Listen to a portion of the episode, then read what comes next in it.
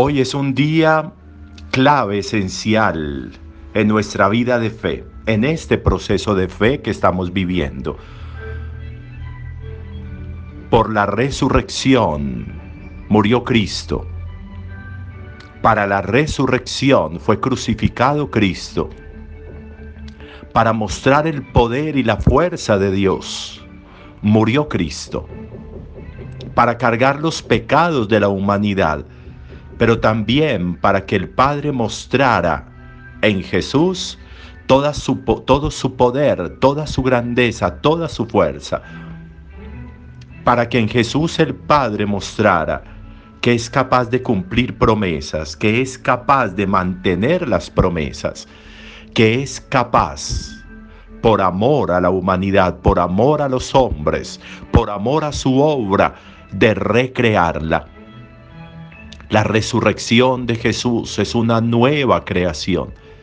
La resurrección de Jesús es la prueba, la muestra de que lo que Dios creó en el Génesis lo creó para siempre y que la muerte no va a destruir nunca la creación y que la muerte, aunque parezca que gobierna, aunque parezca que mande, siempre triunfará el poder de Dios que vence incluso a la muerte, que se creía invencible y que muchas veces incluso nosotros le damos tal poder que la creemos invencible en nosotros, que nos creemos esclavos de la muerte y que la muerte puede hacer con nosotros lo que quiera.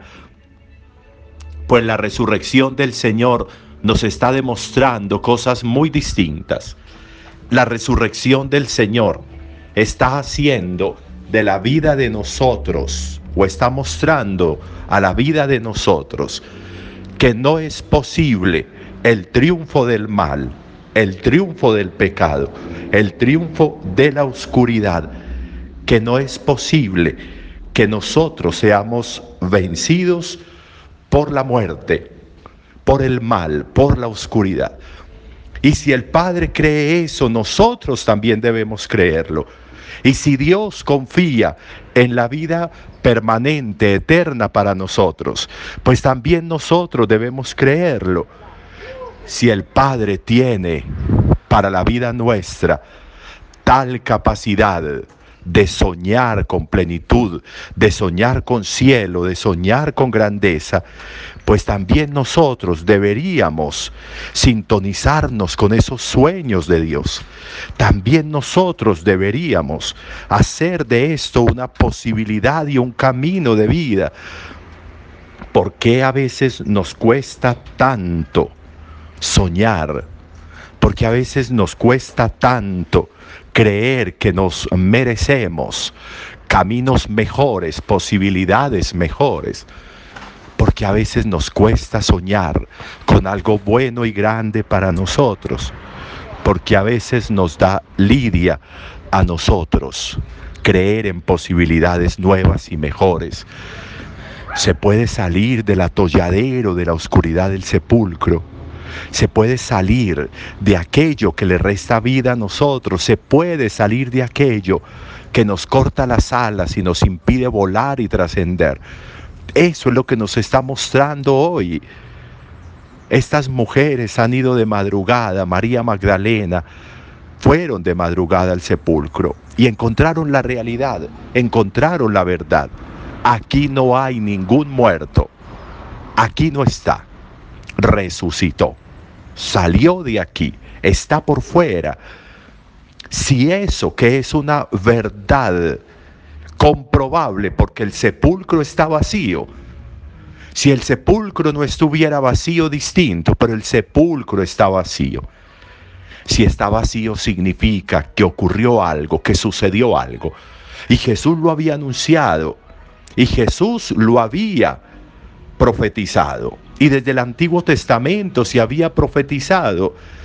Y los tres días de Jonás, camino a Nínive, en el cetáceo, era un anuncio importante. Y Jesús les había dicho en el templo, destruyan este templo, y yo en tres días lo levantaré, lo reconstruiré. Y ellos creyeron que era una blasfemia y ellos creyeron que se estaba burlando de ellos. Pero él estaba hablando, dice el Evangelio, estaba hablando de su propio cuerpo.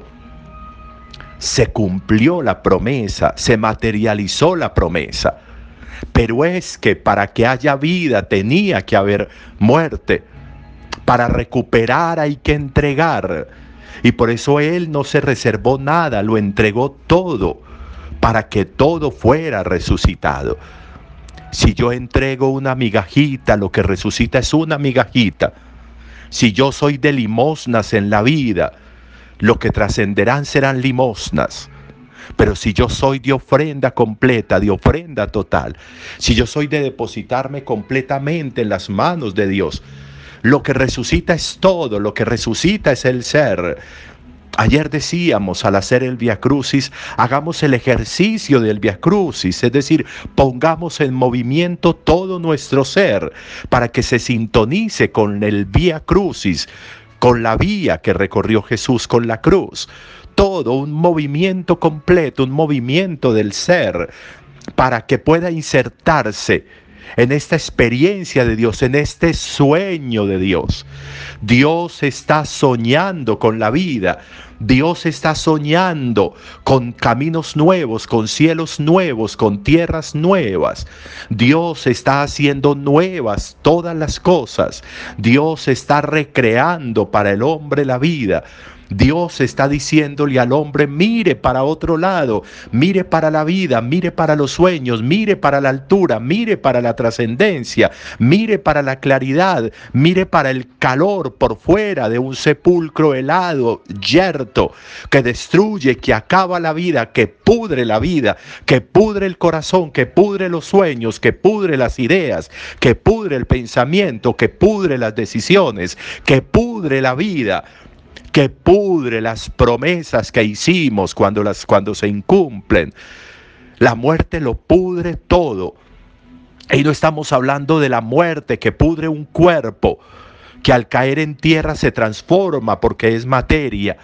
No estamos hablando del ser, estamos hablando de nuestro nombre, estamos hablando de nuestra historia, estamos hablando de las facultades que residen en nosotros, que son propias, inherentes a nosotros y que no pueden podrirse. No se me puede podrir el pensar, no se me puede podrir el desear, no se me puede podrir el amar, el querer, no se me puede morir el soñar, no se me puede podrir mi relación familiar, mi relación con la humanidad, mi relación conmigo mismo. No se me puede podrir. No puedo dejarlos metidos en un sepulcro. No puedo dejarlos condenados a la muerte. No. Es necesario sintonizarnos con el Dios que cree en la vida con el Dios que le apuesta a la vida definitivamente, con el Dios que jamás le pone a la vida de nosotros condenas y juicios, con el Dios que cree que es posible siempre volver a comenzar, con el Dios que siempre da el primer paso, como el padre del hijo pródigo que dio el primer paso y salió corriendo a abrazar a su hijo, a encontrar a su hijo. Fue el padre el que dio el primer paso, no fue el hijo pródigo. Él se puso en camino, pero el padre salió antes de que el hijo llegara, abrazarlo, a cogerlo, a restituirlo como hijo, a ponerle de nuevo el anillo de hijo, las sandalias, el vestido, a restituirlo en la vida. Este hijo tuyo, este, este hijo mío, este hermano tuyo, estaba muerto y lo hemos recuperado. Es la expresión del Padre para el Hijo, para el Hijo mayor. Esa es la expresión de Dios cuando nos recupera, esa es la, es la palabra de Dios cuando salimos del sepulcro, cuando nos dejamos sacar del sepulcro, cuando termina como la pudrición de nuestro ser y de nuestra vida y de nuestra vida y volvemos a ponernos en pie. Este hijo mío estaba muerto y lo he recuperado. Así sucede con Jesús. Dios ha recuperado a su hijo. Estaba muerto y lo he recuperado, lo he resucitado. Eso es lo que tiene que existir en nosotros. Para eso es este día. Creamos en los sueños de vida de Dios. Sintonicémonos con esos sueños. Abandonemos la podredumbre del sepulcro.